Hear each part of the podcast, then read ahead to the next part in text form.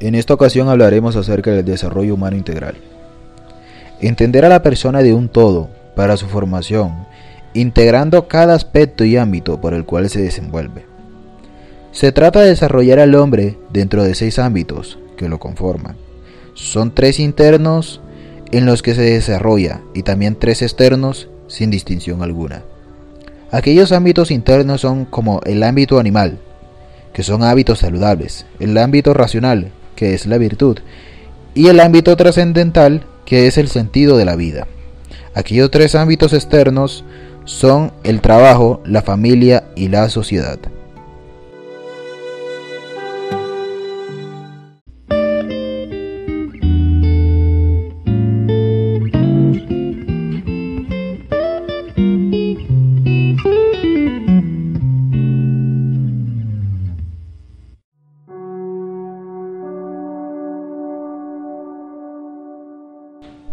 Dentro de ello también encontramos el desarrollo neurofisiológico, que nos dice que un adecuado desarrollo biológico del organismo humano requiere desde los inicios de su conformación inicial un cuidado y un esmero y una atención muy especial, tanto mayores cuanto más nos acercamos al origen.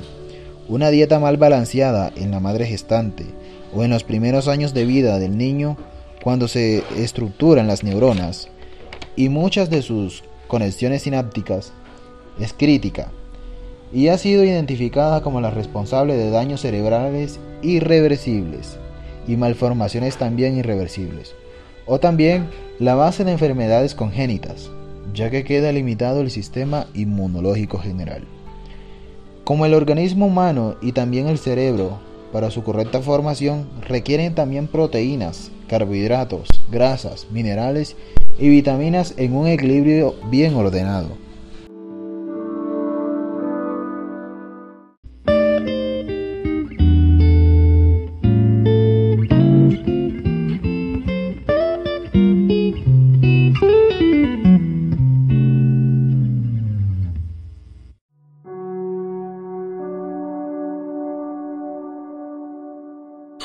Por ello, el ser humano necesita de un buen cuidado especial en su conformación para el desarrollo neurofisiológico. Seguiremos al siguiente tema.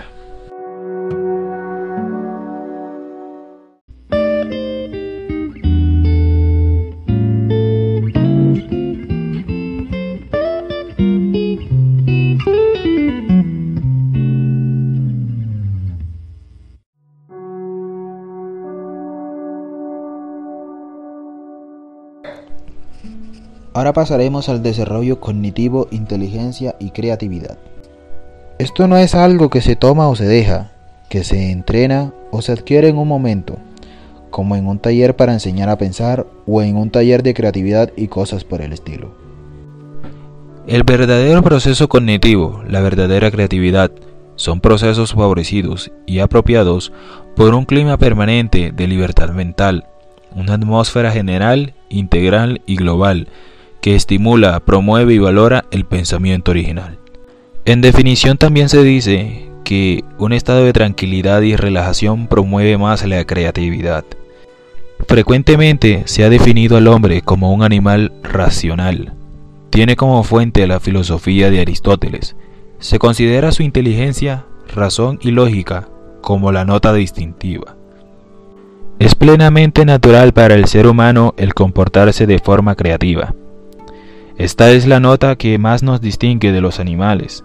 Torrance de 1971 puntualiza que el pensamiento creativo consiste en el proceso de percibir elementos que no encajan o que faltan.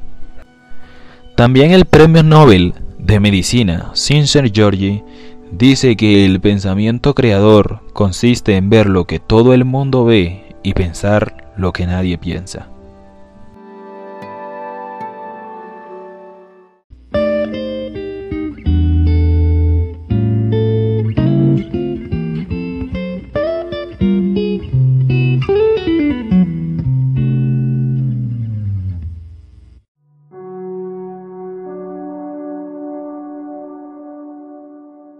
Ahora pasamos al desarrollo psicológico, afectivo y social. Precisamente este desarrollo es el que se va a instalar en las áreas no comprometidas del cerebro humano. Pero, ¿cómo lograr esta empresa y hacerlo en forma admirable? Podemos señalar dos núcleos centrales de proporciones.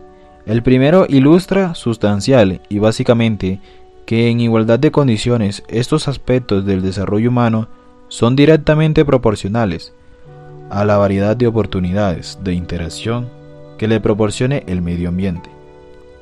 Es decir, que el ser humano va a tener una mayor interacción con el medio dependiendo de la riqueza de éste, como los medios en el hogar, en el escolar y también en su ambiente sociocultural, dependiendo de qué tan sociable sea la persona y del medio en que lo relacione.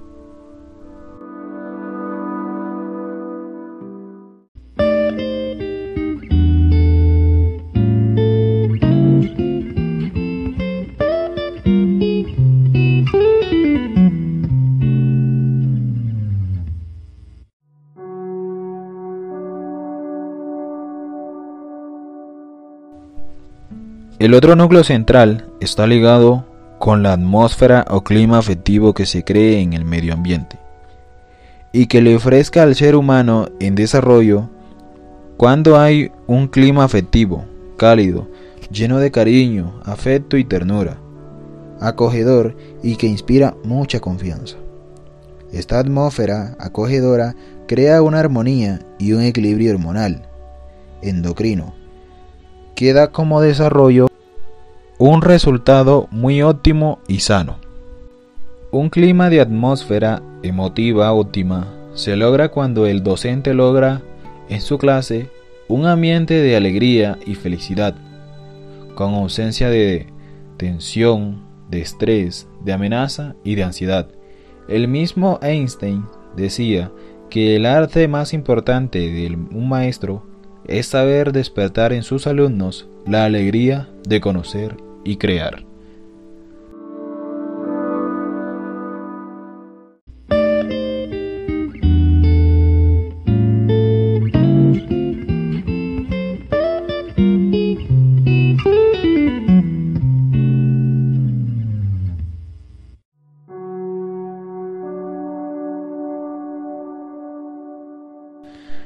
Ahora llegamos al desarrollo moral, ético y de valores.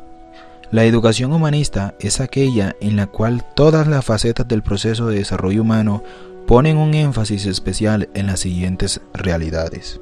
Entre aquellas, unidad de cada ser humano, tendencia natural hacia su autorrealización, libertad y autodeterminación, integración de los aspectos cognitivos con el área afectiva, conciencia y apertura solidaria con los demás seres humanos, capacidad de originalidad y creatividad, y jerarquía de valores y dignidades personales. Estas deberán constituir las metas a cuyo logro se orientan las acciones de los educadores en el aula planetaria en que vivimos. En esta aula son educadores para bien o para mal.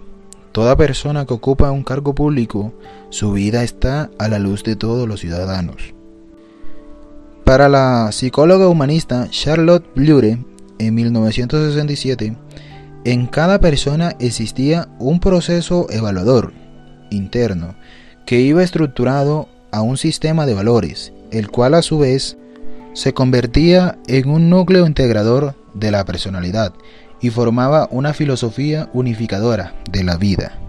Es decir, cada persona a través del proceso y sus valores tomaba la decisión de qué camino tomaba y qué rumbo en su vida.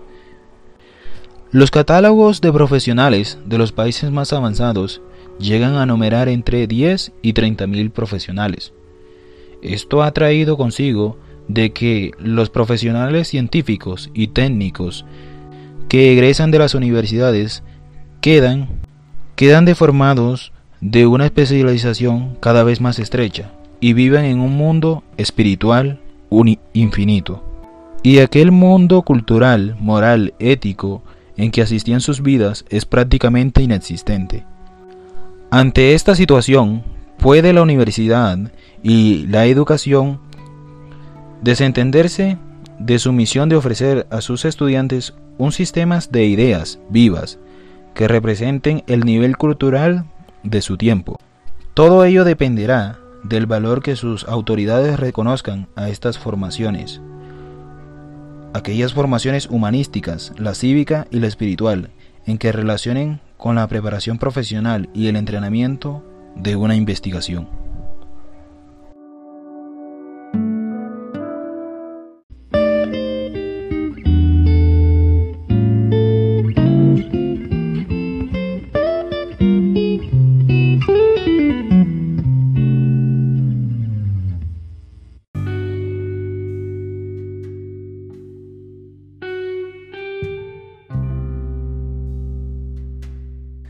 Ya al final llegamos al desarrollo vocacional y profesional. Dice que los grandes gerentes de la educación no deben crear una jerarquía de mando, y menos aún traer del extranjero las políticas de desarrollo, o peor, dejar que las expongan desde el extranjero. Como decía Ortega, debemos traer del extranjero información, mas no modelos. La buena generación educacional deberá lograr una auténtica participación de las comunidades, asistiendo en el diseño y en la gestión de los programas que se van a proponer.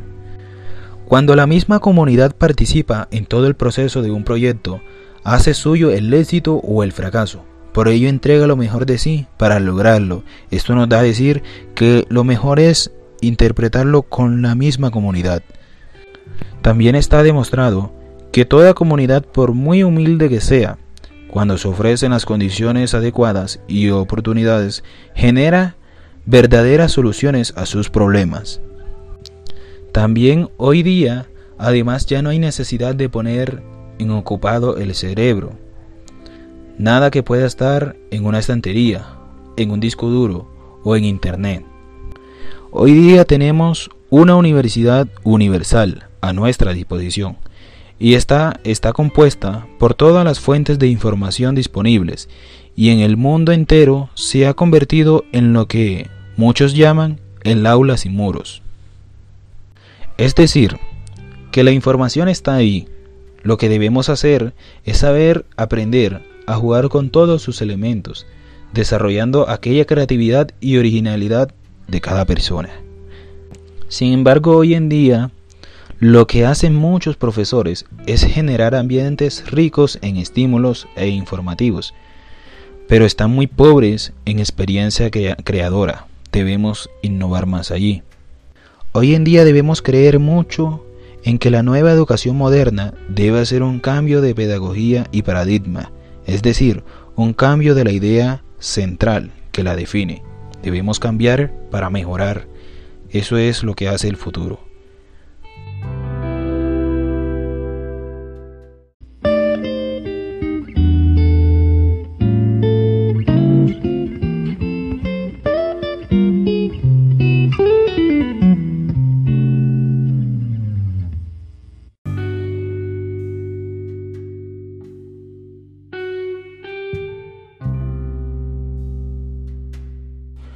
Muchas gracias por escuchar mi podcast. Mi nombre es Miguel Meravides y espérenme por más. Gracias.